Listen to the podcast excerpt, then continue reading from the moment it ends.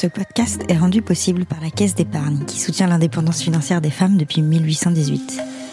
Aujourd'hui encore, elle encourage leur audace avec son programme Femmes de talent, dont l'objectif est d'atteindre 40% de femmes entrepreneurs en 2020.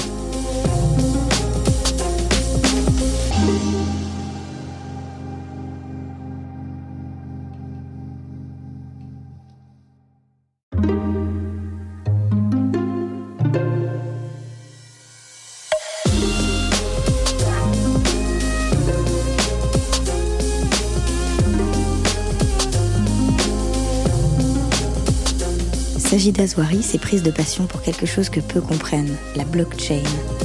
Après avoir quitté ses études de médecine pour devenir ingénieure, elle découvre cette technologie de stockage et de transmission d'informations et en quelques mois, claque la porte des bibliothèques, met sa thèse en pause, intègre une entreprise internationale et se lance dans le déploiement de cette base de données dénuée de tout organe de contrôle. Aujourd'hui devenue l'une des figures de l'écosystème blockchain, Sajida Zouari, 27 ans, rêve de voir aboutir son projet Kidner, une plateforme décentralisée de dons croisés de Rhin. Rendez-vous est fixé dans les vastes bureaux de son entreprise, près des Halles à Paris.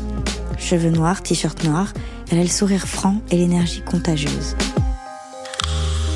Dans une salle de réunion nichée au sous-sol, celle qui pourrait s'imposer comme un rôle modèle générationnel nous raconte le moment où elle s'est lancée.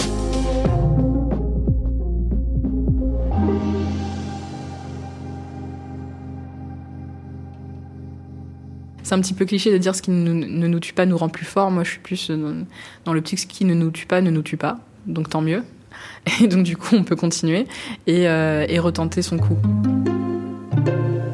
Alors la blockchain, moi j'ai commencé à m'y intéresser en 2015 et euh, concrètement c'est venu un peu de nulle part. On m'avait euh, demandé d'approfondir le sujet pour mon équipe à l'époque euh, qui voulait travailler avec une start-up. Donc c'était des personnes de la Silicon Valley qui travaillaient sur la blockchain et qui s'intéressaient à faire une collaboration à l'époque avec mon équipe. Et donc ils m'ont dit mais qu'est-ce que c'est que la blockchain? Il y avait ça partout dans leur mail. Qu'est-ce que ça veut dire? Et donc j'ai fait une synthèse eux, mais ça a été un petit peu l'effet rabbit hole. Donc, euh, plus je m'y intéressais, plus j'avais envie de continuer à creuser, et euh, j'ai jamais arrêté. Donc, euh, c'était censé me prendre deux semaines, et ça fait depuis 2015, donc là, ça fait quatre ans.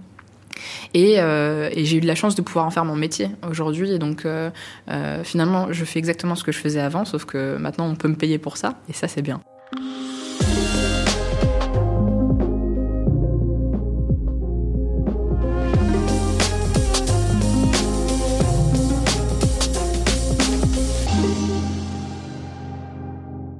Par rapport à ma décision de mettre entre parenthèses ma thèse pour me concentrer sur euh, mon opportunité entrepreneuriale, ça n'a pas été très dur puisque j'avais déjà eu l'expérience de, de, de, ce type de choix. Et en fait, c'est ça qui fait la différence et c'est pour ça qu'il ne faut pas hésiter à y aller et à se planter pour mieux recommencer, puisqu'une fois qu'on l'a fait une fois, deux fois, après, c'est rien du tout.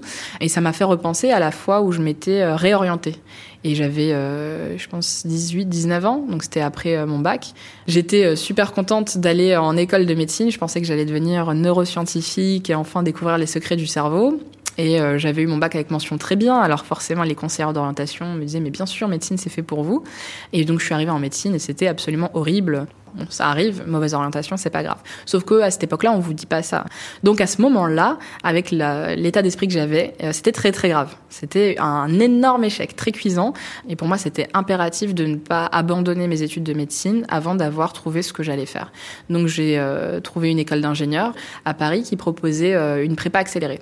Et je suis en deuxième année comme tout le monde. Enfin, je me suis retrouvée dans le milieu que j'aimais, à faire des choses qui me passionnaient avec des gens euh, avec lesquels j'ai aimé euh, travailler.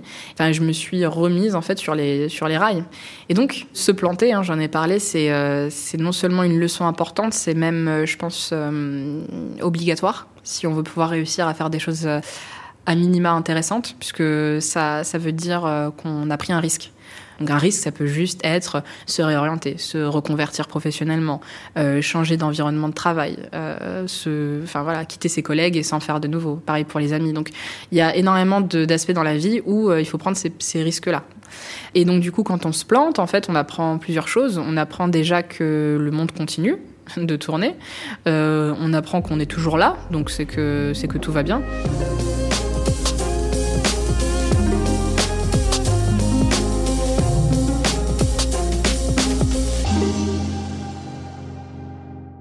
Ma thèse était pas du tout sur un sujet blockchain. Donc pendant un an, j'ai cru que j'arriverais à tout faire.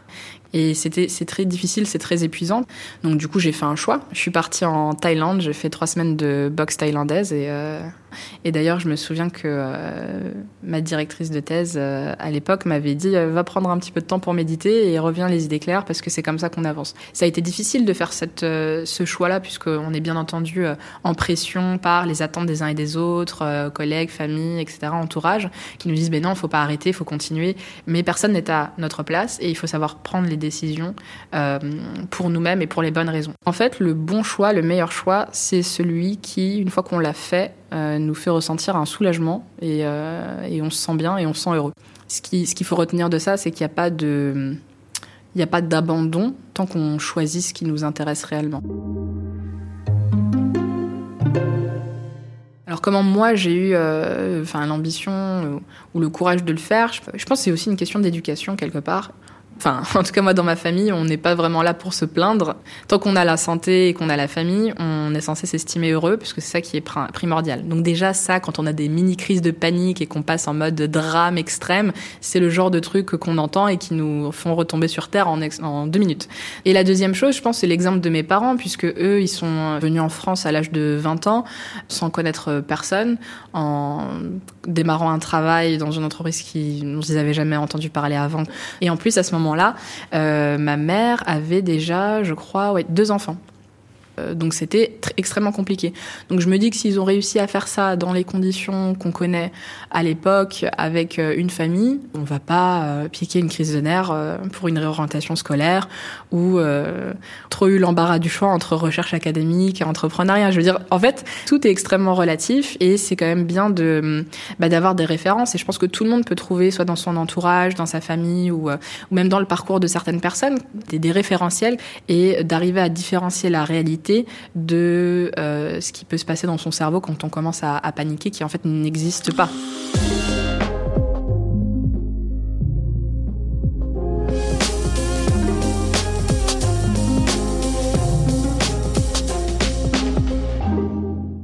Est-ce qu'il m'arrive d'avoir peur aujourd'hui? Euh, Oui. Moi, j'ai tendance à, à ne pas paniquer quand tout le monde panique, je ne sais pas pourquoi, et à paniquer quand je vois que tout le monde est très calme. Donc euh, je pense que je dois avoir une espèce de capteur où je me dis euh, non moi j'aime pas les, les, angles morts voilà quand j'ai pas assez d'informations je sais pas mon, algorithme euh, me renvoie des erreurs dans mon cerveau. Il me dit solution non trouvée. Et donc ça ouais ça ça peut me faire paniquer.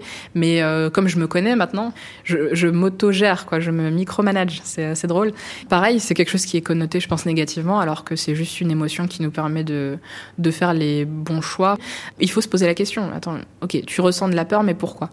Euh, et donc là, la personne va peut-être me dire, mais parce que je pense que j'ai pas les compétences. Ah, ok. Donc euh, voyons exactement de quoi il s'agit. Est-ce que tu sais faire ça, ça et ça? Oui. Bon, ça tu sais pas faire. Tu vas apprendre. Oui, je peux apprendre. Ok. Donc finalement, ça fait pas peur. Bah non, ça fait pas peur. Ok. Je pense que l'audace, c'est croire en soi quand tout nous porte à croire le, contraire. Ou, je, pense que l'audace, c'est croire en soi quand, euh, quand on est un petit peu tout seul à le faire. C'est quand on arrive à passer outre.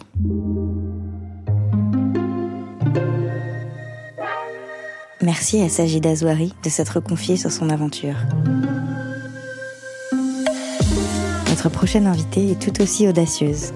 Il s'agit de Sophie Vanier, présidente de La Ruche, un réseau d'incubateurs accompagnant des porteurs de projets qui veulent changer le monde.